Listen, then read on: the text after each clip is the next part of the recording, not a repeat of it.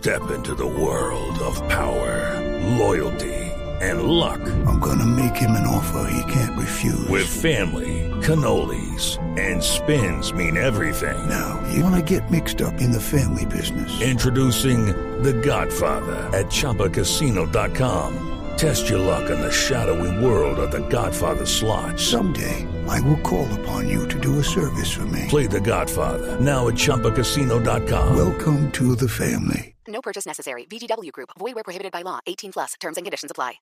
Padres con experiencia, padres nuevos, hijos únicos, hermanos, abuelos que consienten, nietos que aprenden. Vamos a construir un puente entre generaciones para que las familias crezcan y entre todos podamos cambiar el mundo. Aquí comienza Generaciones Blue, un espacio del ICBF y Blue Radio, con testimonios, guías, expertos e invitados que nos ayudarán a mejorar la vida en familia y las relaciones entre sus miembros. Generaciones Blue, estamos cambiando el mundo. Una alianza de Blue Radio y el Instituto Colombiano de Bienestar Familiar. Generaciones Blue, por Blue Radio y BlueRadio.com. La nueva alternativa. Mi nombre es Natalia Rodríguez Ricardo, tengo 10 años. Y lo que más me gusta de mi mamá es que ella es linda, cariñosa. Lo que no me gusta es que a veces es un poquito brava. Hola, me llamo Manuel, tengo 10 años y lo que no, no me gusta de mi mamá es que me regaña mucho. Y lo que no, no me gusta de mi papá es que siempre se lo olvida para dar- darme para mi mesada. Hola, me llamo Anabela, tengo 7 años. Lo que no me gusta de mi mamá es que me mande a levantar temprano para ir a la escuela. Lo que no me gusta de mi papá es que me, que me diga desordenado. Me llamo Miguel, tengo 6 años y no me gusta mi mamá que mi pe y tampoco papito. Hola, soy el Sergio, tengo 6 años. Lo que no me gustó de mi mamá que no me regañe y lo que no me gusta de mi papá que no me deje ver muñequitos. A mí no me gusta que mi papá se demore para lle- llevarme al colegio. El ICBF y Generaciones Blue, estamos cambiando el mundo. Lo que no me gusta, lo que no me gusta, escuchar las voces de nuestros niños, pues nos enternecen, incluso nos hacen ruborizar, unas lagrimitas aparecen por allí porque intentamos ser los mejores padres, o al menos ese es el esfuerzo de Generaciones Blue. ¿Cómo aprender a ser padres? Niños malcriados tirando juguetes, llorones y con pataletas exigiendo que sus padres, por ejemplo, les compren dulces o esos típicos gritos de niñas más grandecitas que no quieren llegar al colegio, a la escuela, al jardín. Escenas repetidas que muchos de nosotros hemos presenciado y muchos decimos desde la distancia, a mí no me pasaría eso. Mi hijo no reaccionaría de esa manera. Tantos tipos de crianza, tantas formas de ser papás y sobre todo tantas formas de ser hijos. Está con nosotros una experta que nos va a ayudar a entender, de acuerdo al tipo de crianza que usted tiene, cuáles son las alternativas que tiene para educar a su pequeño, basado en el amor, en los vínculos afectivos. Está con nosotros la pedagoga Luz del Carmen Montoya Rodríguez. Ella es experta en primera infancia. ¿Qué tal las voces de los niños, Luz? Bueno, eh, vemos pues, eh, Mabel, los, las voces de los niños siempre dicen que no me regañen, que no me griten, que eh, me manden muchas cosas, que incluso el trato con las mascotas, o sea, cómo el papá regaña a la mascota y ahí está mostrando un maltrato. Maltrato. Vamos a empezar a desmenuzar este tema porque los papás a veces decimos, pero ¿cómo lo disciplino? ¿Cómo la disciplino si no la regaño? Si no le enseño que no debe tirar la comida, la sopa. ¿Qué es un maltrato? Ustedes como ICBF, usted como pedagoga, ¿cuándo existe el maltrato? Eh, bueno, el maltrato existe cuando vulneramos los derechos de los niños. Los niños tienen eh, un derecho y es el derecho a ser acogidos, a ser respetados, a promover eh, realmente la garantía de derechos y también eh, a tener unos vínculos afectivos fuertes, a que se le demuestre el amor, a que eh, el niño comprenda que está en su casa y que es escuchado y que es eh, comprendido por sus padres, por su abuela, por sus hermanos, por sus tíos, es escuchar la voz del niño. Luz del Carmen, ¿existen tipos de crianza de acuerdo a la cultura, de acuerdo a la crianza de uno cuando estaba pequeñito? se pueden clasificar y, y la literatura abunda en autoritarios, en democráticos, en relajados. Hablemos un poquito de eso. Un papá autoritario es un papá que disciplina. Sí, bueno, primero que todo que las pautas de crianza no son una receta para todo el mundo. La verdad, eh, desde el instituto trabajamos todo lo que es eh, eh, la promoción de los derechos del niño en eh, el marco de la diversidad y en ese marco de la diversidad, obviamente, en todos los grupos poblacionales existen diversos tipos de crianza, incluso en las eh, familias, si hay dos mamás en las familias, es cada una tiene su, su manera de criar a los hijos, su manera de reprenderlos o de educarlos o de eh, guiarlos, orientarlos y bueno, eh, también de demostrarles el amor. Eh, hay que entender que mm, para una comunidad, por ejemplo, indígena, eh, ese eh, trato y ese sentir eh, el- la educación con sus hijos es totalmente distinto a un grupo de la ciudad porque obviamente eh, esas pautas de crianza eh, para ellos es entender desde la naturaleza cómo se vive y cómo se comprenden entre sí eh, este tipo de relaciones desde la infancia hasta eh, La adultez, cuando la ya se nos van. Cuando ya Pero también eh, igual eh, nosotros promovemos desde esas eh, diferencias culturales eh, una crianza humanizada. Eh, el, ¿Qué es una el- crianza humanizada? Una crianza humanizada es que se respete eh, los gustos del niño, se respeten los ritmos de desarrollo del niño, se respeten los ritmos de aprendizaje de los niños, eh, incluso eh, la forma de, de entenderlos, de eh, educarlos, de alimentarlos, eh, de tener todos estos procesos que comprenden todos los derechos Sí. y especialmente eh, realmente que estén en unos ambientes eh, protectores, en unos ambientes amables, en unos ambientes dignos del niño. ¿Cómo un niño de un año sabe qué le gusta? Un niño de un año sabe que le gusta, eh, bueno, por su disposición a hacer algo que le gusta, pero también eh, sabemos que cuando un niño llora está demostrando que no le gusta algo, que quiere algo, que tiene hambre, que eh, el pañal está sucio, que bueno, Bueno, pero- eh, que está de pronto cansado de estar en una posición y quiere que lo saquen. A Sí. veces lo dejamos eh, mucho tiempo en un corral o en una cuna y ellos quieren salir, salir a gatear, a hacer, a coger sus juguetes, eh, bueno, incluso eh, a cantar con la abuela, con el hermanito. Y si se tiene que tomar la sopa que debe tomarse porque necesita la espinaca y no quiere y llora, ¿debo dejarlo? Bueno, ahí hay varias cosas. Uno es que eh, al niño realmente hay que eh, darle la sopa de una manera muy amorosa. Eh, yo lo digo desde mi desde mi papel como madre. Mi hija come de todo y la verdad, pues creció eh, como en un ambiente muy de libertad y de comprensión y de amor. Pero la verdad es que eh, cuando uno enfrenta eh, a regañar, a gritar, "Todo se tiene que tomar la sopa, si no se toma la sopa tal cosa, eh, ahí estamos forzando al niño a hacer las cosas no por voluntad ni porque eh, lo estemos promoviendo a tomarse la sopa. La verdad es, es eh, comprender que a veces al niño no le gustan cosas y es eh, difícil de pronto cambiar de estar en una lactancia de los seis eh, meses eh, exclusivamente la lactancia materna a empezar a darle cosas que al niño no no está acostumbrado a esos sabores. Entonces creería que es la pura comprensión el puro amor para que los niños empiecen a tomarse la sopa Bueno, pautas de crianza hoy en Generaciones Blue, al regresar las voces de las mamás tradicionales que dicen que la sopa se toma sí o sí, y otras mamitas pues que piensan que no, que hay que negociar con amor.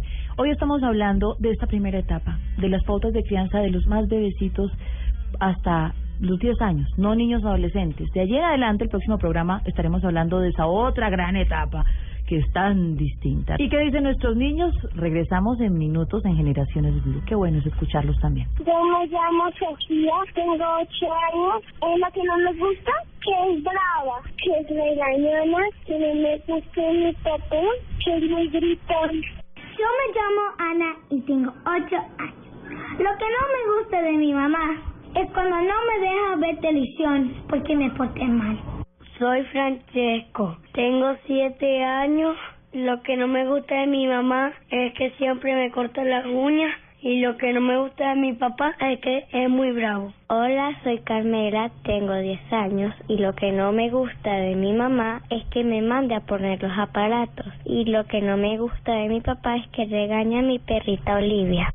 Hola, me llamo Eddie, tengo 7 años. Lo que más me gusta de mi mamá que no nos pegue, que no nos regañe y nos pegue y eso. Hola, soy Valeria Alfonso, tengo 10 años y lo que no me gusta de mi papá es que me regaña mucho y lo que no me gusta de mi mamá es que me manda a hacer muchas cosas. No me gusta que digas cosas feas. Hola, soy Mariana, tengo 4 años. Lo que no me gusta de mi mamá es cuando se pone brava y lo que no me gusta de mi papá es cuando se pone triste. Ya regresamos con Generaciones Blue. Estamos cambiando el mundo. Merlín. Nuestra mente une constantemente el nombre de Merlín al del rey Arturo. No se concebiría uno sin el otro. Es el mago más famoso de la historia y vivió en el siglo VI. Se dice que solo gracias a Merlín pudo Arturo reinar tan sabiamente sobre Camelot. Después de ser el mago más poderoso del mundo, su final fue bastante extraño, ya que cuando era bastante anciano, conoció a una joven muy hermosa llamada Nimue, y Merlín perdió la cabeza por ella. Le comenzó a enseñar encantamientos muy poderosos a cambio de que se convirtiera en su amante. Incluso le edificó un palacio en el fondo de un lago y le dio el nombre de Dama del Lago. Ella le preguntó el hechizo para atrapar a un hombre. Merlín se lo confesó y la joven maga lo aprisionó para siempre en una prisión de cristal de la que Merlín no podía salir. En las noches mágicas, usted oye Luna Blue, Luna Blue, un espacio de fenómenos extranormales en la radio de Colombia. Escúchelo y vívalo en Luna Blue, de lunes a jueves a las 9.30 pm por Blue Radio. La nueva alternativa. Este domingo en Encuentros Blue se reúnen la poesía y el trabajo social para encontrarnos en el amor por los demás. No te lo pierdas. Este domingo con Felipe Mayarino en Encuentros Blue de 9 a 11 pm. Para vivir bien. Por Blue Radio y bluradio.com. La nueva alternativa. Expresar nuestras ideas mejora la comunicación en la familia. En Generaciones Blue, yo pienso.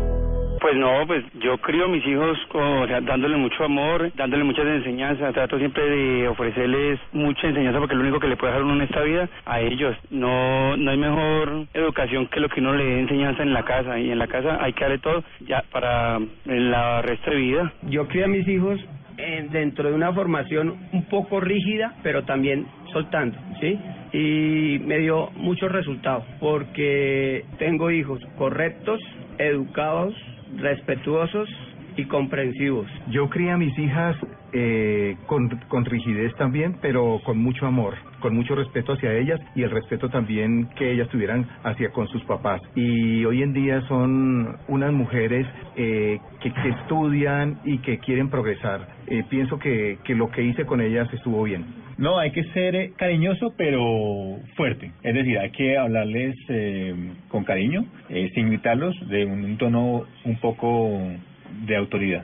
Creo que es una combinación entre lo que mi mamá hizo conmigo y las experiencias que yo he tenido en, en la vida. Mi mamá me crió con buenos preceptos sociales para que fuera una buena persona, pero entonces el mundo ha cambiado mucho en, desde el momento en el que yo fui niño hasta el momento en que es ahora mi hijo niño porque ahora las cosas son más difíciles. Entonces también lo enseño a que no sea pendejo. Enseñándoles mucha honestidad y responsabilidad, pero más que todo honestidad en este país. La manera de crear mis hijos es participativa, es de comprensión, es de autoayuda y de crecimiento mutuo, porque uno tiene que aprender de ellos y ellos de uno todos los días.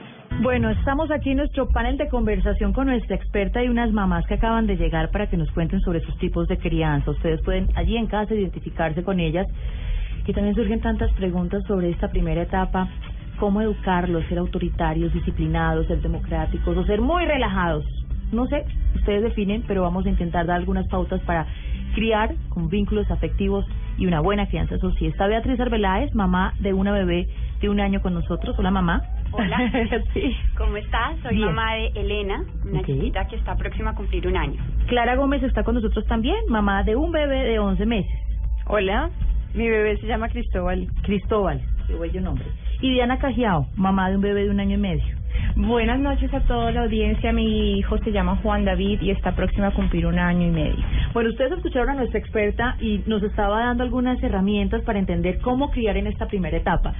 Me, me llamó la atención que Beatriz le, le manifestó a Luz del Carmen que le gustaba eso de no etiquetar la crianza, que hay que ser abiertos en el proceso de crianza. Mira, yo creo que, como lo dijo ahora la experta, no hay una fórmula universal, ni creo que hay una fórmula que se pueda aplicar a todos los niños. Lo que he aprendido en este año como mamá es realmente abrirme. Yo tuve nueve meses de un embarazo súper lindo, preparándome muchísimo, no solamente para mi parto, sino como mamá. Pero una vez llegó mi hija, tuvimos que enfrentar unas dificultades eh, de salud con ella, los primeros mesecitos, que realmente me cambiaron la visión completamente y a darme cuenta que con un hijo es un día a la vez porque ellos un día son de una forma, otro día no, y a veces uno cuando está empezando uno se alarma, pero es que hoy no comió, entonces será que está enfermo. No, yo creo que es cuestión de tener paciencia, ir viviendo un día a la vez y darse cuenta que, que yo creo que todas las fórmulas son válidas, de acuerdo a cada crianza, porque uno no se puede poner a decir, sí, mira, es mejor esto, lo otro, como a cada mamá le funcione, si lo hace desde el amor, creo que es la fórmula ganadora. Ustedes están en una primera etapa y es la etapa de eh, la iniciación, digamos que es eh, llevarlo por el camino. A ver, Clara, eh, colecho, no colecho, amamantar al bebé, ¿cómo empezó usted? Bueno, eh, yo creo que, como Beatriz un poco, yo creo que uno tiene que ir viendo cómo se va moviendo, cómo es el ritmo de, del bebé, de uno, de la familia. Yo no quería colecho, yo quería que él tuviera su cuarto y que fuera independiente y la verdad desde pequeño, desde que tenía como una semana, lo sacamos a su cuarto. Eh, lo sigo amamantando, hoy voy a terminar ya o mañana. es algo que la verdad no planeé. La verdad es que yo quería lactar a mi bebé, lo lacté seis meses exclusivo y me resultó muy fácil. Entonces lo seguí haciendo. No era nada, yo decía, no, pues quién sabe cuánto le voy a dar, de pronto cuatro meses, o pero pues la vida se me fue resultando así. Y yo creo que es chévere tener como claridad de qué es el ideal, qué es lo que uno quisiera, pero también ser flexible, no apegarse a nada que es que tiene que ser así, yo no, sino que ir dejando que las cosas pasen y adaptarse. Diana, ¿usted tenía claro cómo quería criar a su hijo? Algunas cosas sí, pero ¿Qué por cosas? ejemplo, eh, a mí me pasaba algo y yo decía, yo no voy a amamantar a mi hijo. Empecé a leer mucho acerca de la lactancia materna y ahora hay un movimiento bastante fuerte, no solo en Latinoamérica, de de hecho Latinoamérica está un poco tarde en la en el movimiento fuerte de amamantemos a los hijos, pero en Europa va mucho más adelantado. Y empecé a leer todas las ventajas que tiene la leche materna versus la leche de fórmula. Yo decía, no, pues un tetero es bastante más fácil y pues eso de hacerlo en público es como más difícil, vergonzoso y todo. Y realmente dije, no, yo no me voy a perder de este beneficio para mi hijo. Eh, cada vez que leía más yo decía, no, es increíble cómo Dios hace las cosas perfectas y la naturaleza de cambiar. Es que la leche materna cambia todo el tiempo y se acomoda a las necesidades de tu hijo. Entonces, sí, hay muchas cosas que cambian en el transcurso. Eh, yo decía, voy a criar a mi hijo así. Algunas cosas sí. Se han ¿Qué hecho, cosas? ¿Qué cosas? Sí. Eh, con mucho amor. Yo, yo he querido tener una crianza respetuosa frente a mi hijo, de hacer las cosas con amor, no educar con una política simplemente estricta porque así tiene que ser y ya. Yo he querido también escuchar las emociones de mi hijo. Cuando un hijo tiene menos de un año y medio que no habla y que apenas está empezando a hablar, pues uno tiene que aprender a leer las emociones de los hijos. Yo voy a hacer entonces el rol aquí de la mamá rigurosa y autoritaria porque estas mamás son muy modernas, pero sé que nos están escuchando en la casa mamás que no son tan modernas y es, pero ¿cómo vamos a dejar hacer un niño tan chiquitico lo que quiera? Los psicólogos, si ustedes saben en ICBF, se nos tiraron la infancia porque ustedes es, ah, lo que se desarrolle, la libertad de expresión y el niño hay que guiarlo, además que son pautas de crianza, digamos, de, que me tocó a mí. Yo hago parte de esa generación de mamás que era rigurosa, fuerte y autoritaria. ¿Qué nos dice la experta? Bueno, eh, como dijo Beatriz, la verdad es que eh, el día a día nos va enseñando. Lo que no debemos permitir es esa rigidez, que esto es una pauta de crianza y así se debe hacer, no. Eh, el tiempo y, y las actividades diarias, el transcurrir diaria de la vida del niño nos van dando eh, las opciones de cómo manejar esto. Eh, yo creo que una, un ingrediente supremamente principal que todos lo tienen es el amor. A veces nos dejamos salir de casillas porque el niño llora y eh, tratamos mal a los niños. Con un grito es un maltrato. ¿Por qué? Porque el niño se va asustando, porque el niño eh, va tomando la misma forma, porque el ejemplo es el que domina y el aprendizaje mayor está en el ejemplo, entonces el niño te va a gritar también, eh, es va a responder a ese grito. Beatriz ya está en la etapa de las pataletas. Yo también. a ver, ¿cómo asume uno una pataleta, Beatriz? ¿Usted cómo la asume? Mira, yo, y ahora quería decir un poco y dentro de lo que tú buscabas, que bueno, sí, somos llenas de amor, modernas, pero digamos algo en lo que nosotros hemos tratado en la crianza de nuestra bebé es que ella tenga una rutina, porque consideramos que es súper importante. Eh, respeto, como lo dije ahora, creo que todas las fórmulas funcionan y a cada mamá en nuestra fórmula tratamos de no ser, no, no, que no fuera, digamos, la alimentación a libre demanda. empezamos a tratar de organizarle allá unos horarios, siendo también de todas maneras flexibles, a acomodarnos, pues que si la niña está muerta de hambre y le falta una hora para el tetero, pues no le íbamos a hacer aguantar hambre. Pero un poco así es lo que hemos ido manejando. Entonces, las mismas pataletas, creo que el tema de la rutina ayuda muchísimo porque eso les da a ellos cierta predicción, que saben como lo que va a venir. Las pataletas también se nos han alborotado ahora un poco porque estuvimos mucho con los abuelos, que los abuelos llegan un Suele poco... pasar. Exacto, llegan un poco despelotados post abuelo, post jornada con los abuelos. Entonces, claro, ella además venía de, un, de una rutina diferente porque estábamos de paseo, estábamos en un entorno diferente. Entonces, ahora creemos que eh, manteniéndolo otra vez en la rutina y fuera de eso con paciencia. No soy de la de la onda de dejarla llorar y llorar y llorar, ni tampoco de ignorarla. O sea, creo que si ella se está manifestando, la atiendo. Nosotros hemos tratado con Elena de hablarle mucho. Entonces eso es lo que trato de hacer siempre, hablarle a pesar de que es una bebé de un que apenas va a cumplir un año, soy convencida que me entiende y me entiende perfecto todo lo que le digo y hablarle mucho y tratar de calmarle, pero al mismo tiempo mostrándole que la actitud que ella está tomando pues es equivocada. si por ejemplo, te doy el ejemplo de la dormida en la cuna, que venía muy acostumbrada a dormir en la cuna, pero después de estar con los abuelos se le despelotó. Entonces estamos retomando. Si ella llora y llora, pues claro, la vuelvo y la cargo, la calmo, le hablo, pero le recuerdo que tiene que regresar a su cunita y que ahí se tiene que volver a dormir hasta que esté tranquila. O sea, creo que es un tema de mucha paciencia, de llenarse uno de paciencia y decir, bueno, esta vez me tocó varias cargadas, mañana de pronto un poquito menos, pero pues ahí de persistencia y paciencia. ¿Alguien más ha sufrido ya pataletas? Están muy chiquiticos los de ustedes, ¿no? Sí, no. yo, yo hablo un poco también desde la experiencia. La pataleta es un momento de crisis en el niño y a veces crisis en el papá. ¿Cómo controlar las emociones? Cuando uno no debe gritarle, te calmas. Cuando tiran todo. O incluso algunos niños que se pegan en las paredes porque ellos quieren también manifestar su molestia. ¿Cómo reacciona un papá que no puede controlar esas emociones? ¿Cómo debería ser? Bueno, eh, la paciencia influye muchísimo acá. La verdad es que eh, en la medida que el niño reacciona con pataleta, llora, grita, es porque está eh, queriendo expresar un sentimiento y es la comprensión ahí, cómo nosotros podemos comprender qué le pasa al niño. eh, el niño hace pataleta porque algo no le gustó.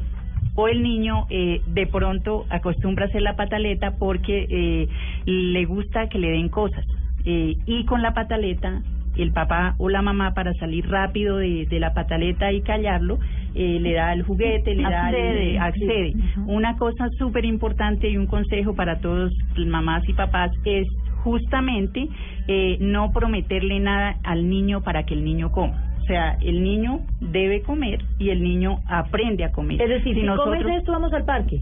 Si comes esto le doy un helado, si comes esto eh, te doy el juguete que más te gusta, si comes esto vamos donde la abuelita, si bueno, eh, eso no, eso no se debe hacer. Primero porque muchas veces no le cumplimos al, al niño. Y cuando el niño eh, ya aprende que el papá no cumple, se pone de mal genio o sabe que eh, no cumplió de pronto que si no eh, se Me toma la mal. sopa, entonces eh, no juega con el juguete Claro. tal, no ve televisión, no eh, eso y el papá no lo cumple o la mamá no lo cumple, el niño ya se acostumbra a fallar y entonces dice, no, mi mamá se le olvidó que me dijo tal cosa. Ellos entienden, comprenden perfectamente desde bebés eh, que uno está triste, que está bravo, que está como sea. La verdad es que desde bebés los niños tienen una comprensión y desde ahí ellos están expresando su sentimiento, inclusive desde el vientre. Escuchar, Materno. entenderlos, tratar de tener paciencia y pausa, papás. Eso es clave. Hacemos una nueva pausa, regresamos a Generaciones Blue. Ya regresamos con Generaciones Blue. Estamos cambiando el mundo. Palabras del presidente Juan Manuel Santos sobre la radio. Colombia hoy tiene una radio reconocida internacionalmente, vez de las más poderosas, de las más importantes, de las más relevantes del mundo entero. La radio avanza, mejora, ¿Me crece. está gustando esto de, de la radio? Blue Radio, ideando la radio del futuro. La radio me está gustando. Blue Radio y bluradio.com. La nueva alternativa. Las psicofonías, parafonías o fenómenos de voz son sonidos de origen electrónico que quedan registrados en distintos tipos de grabadoras de audio y son interpretados con hipótesis muy diversas. Sonidos del más allá o voces de los muertos, dimensiones paralelas, habitantes de otros planetas o extraterrestres. Actuación de la mente del investigador o psicoquinesis. Son algunas de las explicaciones a este extraño fenómeno. Luna Blue, un espacio de fenómenos extranormales en la radio de Colombia. Escúchelo y vívalo en Luna Blue, de lunes a jueves a las 9.30 pm por Blue Radio. La nueva alternativa. Estamos cambiando el mundo. Generaciones Blue. Y escuchándonos, esta mesa de conversación ha sido una delicia, unas mamás generacionalmente parecidas, todas ellas eh, muy respetuosas de crianza, vamos a conversar con el niño, vamos a escucharlo, pero quisimos integrar además a una mamá hoy abuela, a doña Esperanza Colmenares, para que nos dé su punto de vista, porque además ustedes, me encantaría tener una cámara para que la vieran diciendo, ¡ja! ¿Qué tal? ¿Cómo así? Doña Esperanza, bienvenida. ¿Cómo ve usted esta crianza moderna? ¿Cómo le tocó a usted en su época? ¿Mamá de cuántos hijos? Mamá de cuatro hijos. Cuatro hijos. Y de siete nietos. Dios. Bueno. Estoy, no estoy de acuerdo en todo el modernismo que tienen estas madres. Es cierto que vivimos otra época, completamente diferente. Pero lo que debe haber en un hogar y lo que las mamás deben manifestar a sus hijos es con mucho amor, con mucho amor una disciplina. ¿Por qué? Porque los hijos nos ganan. ¿Cómo así que los hijos nos ganan? Pues ellos son mucho más inteligentes que nosotros. Ellos lo miran a uno y dicen, "Hmm, me la puedo pasar por papás. Esta la manejo. ¿Y por qué? Esas son las pataletas. Eso es donde él comienza a llorar y tranquilízate, no te afanes, mira qué tal cosa. No, señor, no, señor. ¿Cómo reaccionaba usted o cómo debería reaccionar de acuerdo a su tipo de crianza? Yo decía, no, señor, esto tiene que hacerse así porque ese es en beneficio tuyo y mío y de la familia. Pero tú no, a ti no te puedo dar ese juguete porque me toca darle al segundo, al tercero y al cuarto. Claro. Ustedes como son primíparas, entonces claro, ven por uno solo. Entonces, hoy en día las mamás tienen uno o dos hijos, pero nosotros teníamos, yo cuatro, muchas mamás de cinco y seis y ocho. Entonces, el mismo trato que le das al primero, no puedes darle a los demás. ¿Usted cómo entiende, cómo escucha a estas mamás, incluyéndome, que hablan de mm, hay que dejar que expresen todas sus opiniones, que se desahoguen? Eh, ¿Cómo le pasaba a usted? ¿Está de acuerdo? No, no estoy de acuerdo. No estoy de acuerdo. Porque el niño siempre lleva la ventaja y da su opinión y dice lo que a él quiere que le hagan y le digan y, y, lo manejen.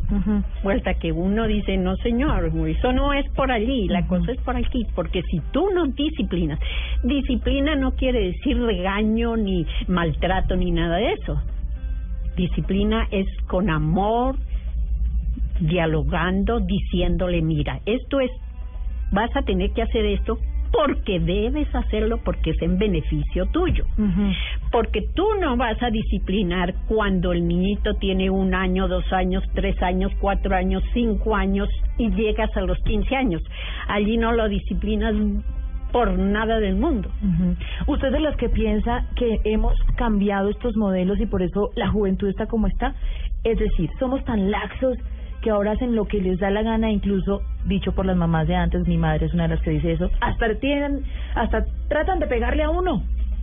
¿Usted piensa igual? Sí, yo pienso igual. Y eso se debe al modernismo de los papás. Claro. Antes, por decir algo, el niño Jesús venía y era una alegría y una ansiedad de los niños de recibir sus juguetes, del que le van a comprar el vestido, los zapatos, que cuando vienen le escribían cartas, todo ese amor y esa ansiedad. Hoy en día no, porque cada que van al supermercado, van a 15 días, 8 días le compran el juguete, ya salió el, el aparato último modelo, se lo compran, el vestido, ay, que la moda, todo está al alcance de las manos. ¿Por qué los muchachos hoy en día no se sacian con nada y buscan cosas raras? Porque todo lo han tenido. Porque todo se lo han dado. Claro. Y hay veces que hay familias que no tienen los medios, pero como el amiguito tiene, entonces su hijo no puede quedarse atrás. Hacen los sacrificios más grandes y todo. Entonces el muchachito va pidiendo cada día más. Más, quiero más, y más, quiero más. Y más, y no se contenta con nada. Gracias, doña Esperanza. Carolina Cuevas también está con nosotros, es mamá joven, es dueña de un sitio de simulación para bebés. ¿Qué piensa usted de lo que dice doña Esperanza? O sea, yo con Alesia lo que hago es que obviamente siempre con mucho amor, pero yo sí me doy cuenta que ella me entiende. Entonces, si yo le digo, mi amor, esto no se coge, por ejemplo, en la mesa, en la casa de mi mamá, están todas las cosas encima de la mesa, ella ya está empezando a gatearse, pues ya gatea, se para, coge las cosas. Y yo sí me doy cuenta que es importante el tema de decirle que no. Porque ella, por ejemplo, yo le digo, no, eso no lo puedes coger. Y claro, me mira picarona a veces cuando lo va a coger, y pero ella alcanza la mano y me mira como, ¿será que sí lo cojo? ¿Será que no lo cojo? Y ella ya sabe. O sea, no hay ningún regaño, no hay nada, pero yo sí estoy súper de acuerdo con ese tema. Igual que con Beatriz, pues Alesia trato de ponerle una rutina. Ella cayó en su rutina personal. O sea, yo amamanté a mi hija y le di igual libre demanda leche materna, la amamanté hasta los 11 meses, pero igual sí le, sí le puse una rutina, digamos, que ella ya cayó en su rutina y nosotros la respetamos. Y si ella no quiere comer pues a la hora que tiene que comer, pues no come y ya viene, Ah, digamos, la otra. Si no quiere comer a la hora que no quiere comer, no come. Eso dicen las mamás y los médicos. ¿Y usted qué dice? Si, us- si el niño no quiere, no. Pasa un día, pasan dos días, pasa una semana y después ya no come nada. ¿Por qué? Por seguir lo que dijo el médico o por la mamá pobrecita, mi hijita, ay no quiere, le voy a cambiar, le voy. No, señor. ¿Qué hacemos según lo que usted cree, doña Esperanza? Yo creo que hay que decirle, tienes que comer, porque no tenemos nada más que comer. Y si no comes, pues quedas con hambre. Y si quedas con hambre, te va a doler el estómago. Allí se le trata de, de jugar y decir todo eso. Cuando son chiquitos, cuando son más grandes, allí es donde entran los caprichos y todo eso. Entonces le dice, no señor, mientras tú no comas, no va a haber el postre o el dulce o el cualquier cosa, pero se les... ¿Yo puedo decir algo? se- Puedes decir, claro que pueden decir. Yo creo, la verdad, y lo veo, digamos, a veces con Alesia, que ellos son muy inteligentes. Entonces ella, yo la siento a la mesa y ella no quiere comer, ¿cierto? Bueno, come un poquito y después no quiere, no quiere comer. Pero bueno, a la comida está muerta de hambre y se come lo Tiene, le claro. Entonces a mí, digamos, y por eso me lo dijo mi pediatra, y cuando tú hablas de eso me dice, confía en el hambre del bebé. O sea, ella no se va a quedar muerta de hambre, ¿ah? porque ellos bobos no son. Entonces ella igual, si no quiso comer al almuerzo, porque de pronto a veces también uno no tiene ganas de comer. Entonces, pues en la comida va a comer, porque come porque tiene hambre, o se comerá más tetero, o bueno, no sé. Pero eso es una costumbre que ella tiene que adquirir. Nosotros porque no queremos comer y, y porque nos engordamos o porque hemos comido mucho, pero ella no, ella está en un proceso de aprendizaje. Entonces De ella, ella, ella, eh, eh, el bebé tiene que ir aprendiendo lo que debe comer, como, ¿por qué hay niños que hoy en día se alimentan de, de chatarra y de todo eso y no porque precisamente hemos pasado a eso que si el niño no quiere comer el médico me dijo que no. Entonces eh, se les pasa porque uno el amor tan grande es para sus hijos que no quiere mortificarlos Claro.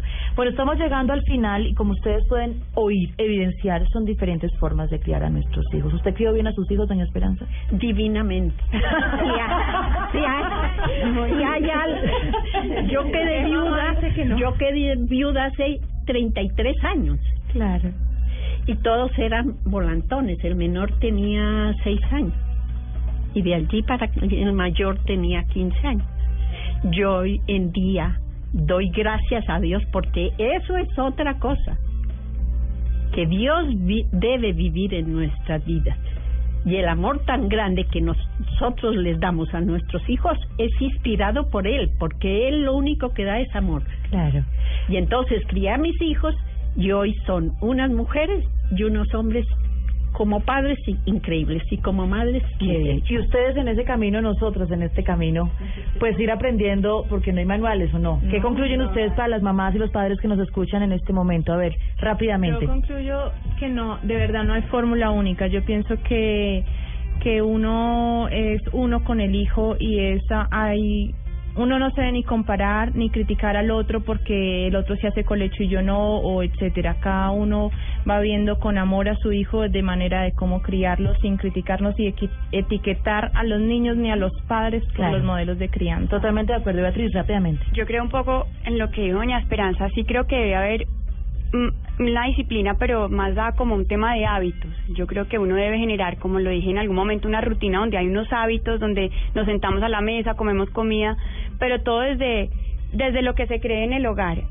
Le funciona a todos en cada hogar y de acuerdo a eso uno lo va implementando y se van dando las cosas, pero con el centro el amor. Y aquí otra conclusión. Lo más importante yo creo es que el niño siempre entienda que, que uno lo ama. Mis papás fueron muy estrictos conmigo y yo nunca dudé del amor que ellos me tenían y yo trato de, de, de transmitirle eso a mi hijo, de decirle que no a cosas, de, de, de tratar de enseñarle límites, pero que tenga claro que siempre eh, se hace con amor.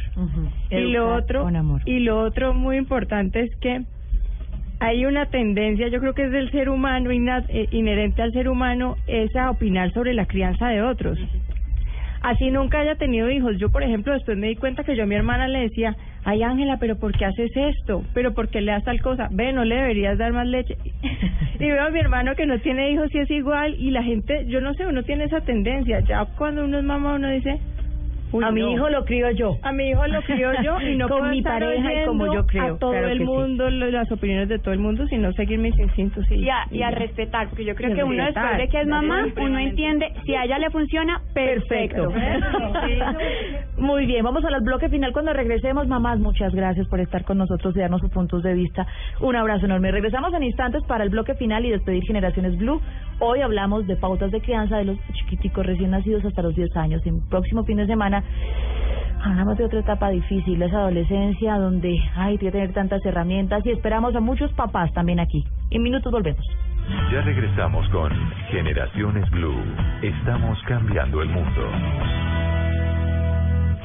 El mundo ha cambiado. Todos son escuchados. a nuestros oyentes en las redes sociales. Todas las opiniones cuentan. En mi opinión, pienso que es una nueva Es el momento del oyente. Para nosotros es muy importante. El momento de descargar la revolucionaria app de Blue Radio. Envíe audios y fotos de las noticias que suceden a su alrededor directamente a nuestros periodistas. Opine en vivo en las redes sociales y haga parte de la mesa de trabajo. Siga las alertas informativas de Blue Radio y escuche nuestra señal en vivo las 24 horas. Descárguela ya mismo en Android y iOS. Blue Radio, la nueva alternativa. Esto fue lo mejor de Voz Populi. El viernes. viernes. Ustedes las mujeres porque la van detallando desde que entró, pero a mí me parece que hoy DJ Amy está vestida de manera espectacular. Y que la como gente, siempre. la gente tiene que saber que tiene puesto DJ Amy, por favor, cuéntenos qué tiene y vamos de abajo para arriba como estamos hoy de pisos. Estamos con unas botas de gamuza para mujeres gomosas. Tengo unos leggings. Sí. Los leggings es color? una mezcla entre legging y jean. Ah, por lo que ¿Sí? Leggings, no, las televentas que están anunciando ahora. Jeggings. Ok, entonces jeggings. Eh, Claro que con estos jeggings se me marcan las tostadas. Eh, siga. No, no, no, no, no, no. No piense mal, Fanny. Es que en los bolsillos de atrás cargo unas tostadas para limpiar las botas de gamuza. Ah, claro. ¡Ay, qué rico! De un Voz Populi, lunes a viernes 4 a 7 de la noche. El Instituto Colombiano de Bienestar Familiar y Generaciones Blue. Estamos cambiando el mundo. Y lo cambiamos escuchándonos, conociendo los puntos de vista, mm, acercándonos a las miradas que tienen las mamás y los papás también. Hoy no están aquí en esta mesa de conversación, pero van a estar sobre esta primera etapa de crianza. Seguimos en este momento con la señora Esperanza Colmenares, Carolina Cuevas también está con nosotros y nuestra experta Luz del Carmen Montoya Rodríguez. Doña Esperanza, primera etapa, digamos de esos 0 a 10 años, planteémoslo desde allí. ¿Cuáles son esas herramientas para tener unas buenas pautas de crianza? ¿Usted qué cree? Lo primero que uno debe inculcar al niño, así esté muy tierno, es la espiritualidad, creer en Dios, saber que hay un ser supremo, que Él todo nos lo da. Él nunca castiga, Él da amor, amor, amor, amor, amor. Nosotros lo despreciamos mucho. Claro. En segundo lugar es que en la época mía las mamás no trabajaban. Como. Entonces, sí. Entonces, el tiempo era dedicado a los hijos, a complacerlos, a vivir pendiente de ellos, de sus estudios, de su ropa, de qué le falta, de qué no. Hoy en día, eso sí, tenemos que reconocer que las madres de hoy en día les toca muy pesado. Cierto, más duro. Muy pesado, Claro. muy pesado, porque les toca trabajar. Tenemos doble trabajo. Trabajamos en casa, trabajamos en el trabajo y trabajamos para nosotros, para el marido, para la mamá, para, Para- todos. Carolina, usted es una mamá joven. Eh, Yogi, dueña de un sitio de estimulación para bebés, tiene contacto con las mamás. Es otra generación de mamás. Sí, definitivamente.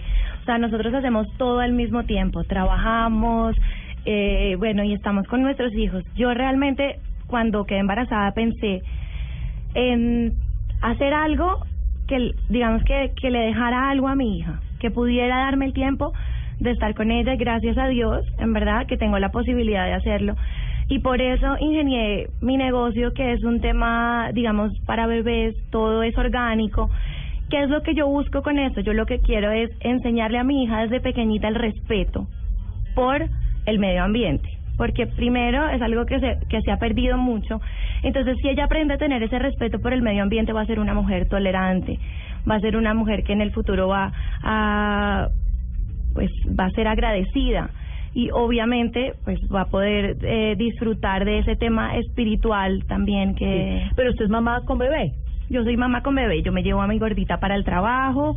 Eh, cuando la tengo que dejar en la casa, la dejo en la casa, pero part-time, o sea, llevo llevo por la mañana Alesia a sus clases de, de gimnasia y por la tarde trabajo, trabajo con ella encima de cuando estoy en el computador, Muy ella bien. me cambia todo. así. Bueno, entonces yo voy a hacer el rol de la mamá que no puede traerse aquí al bebé, que le toca a la niñera, en algunas oportunidades a la abuelita, y el rol es totalmente distinto. Uno allí, quiero que usted nos ayude como a lograr puntos en común, Luz del Carmen, cómo logra establecer pautas de crianza adecuadas cuando no está presente, cuando le toca salir a trabajar y cuando tiene también otra vida profesional.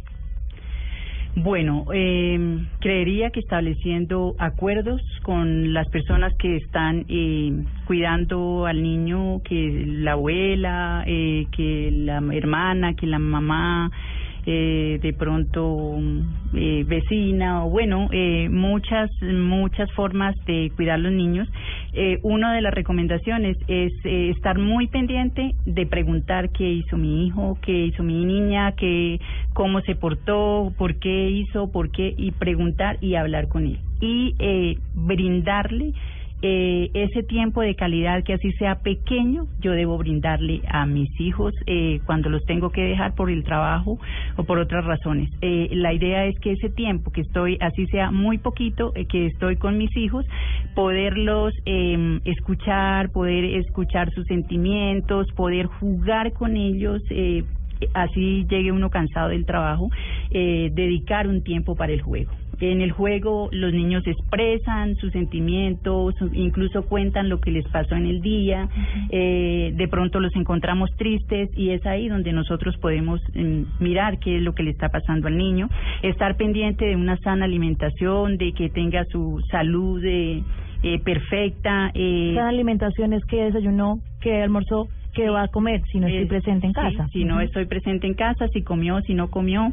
Y, mm, y bueno, eh, tener eh, la posibilidad de mirar esos ambientes protectores, tener mucho cuidado con los accidentes, tener mucho cuidado con los enchufes y eh, realmente generar ambientes protectores para los niños y las niñas. Eh, es importantísimo eh, escucharlos, eh, importantísimo que esos contextos y esos ambientes que se le brindan a los niños sean realmente ambientes protectores, ambientes amables, ambientes cálidos para que los niños, eh, bueno, estén bien, bien, Esperanza. excelentemente bien. Yo quiero mm, hacer énfasis en la inestabilidad que tienen los bebés y los niños debido a que se los lleva a diferentes sitios, donde la abuela, donde el tío, donde la empleada, donde esto. Eso es terrible, porque él no no no sabe de dónde es él. Y no tiene sus raíces cimentadas en su hogar así sea con su abuela allí, pero está en su hogar. Pero eso de que a las 5 de la mañana, a las 6 de la mañana el papá, la mamá corra a llevarlo donde la abuela, donde la tía, donde la señora, eso me parece terrible. Claro, pero si no tienen alternativas, las mamás que tienen que salir a trabajar. Sí, de hecho, la comprensión eh, y la lo que nos cuenta eh, la señora Esperanza.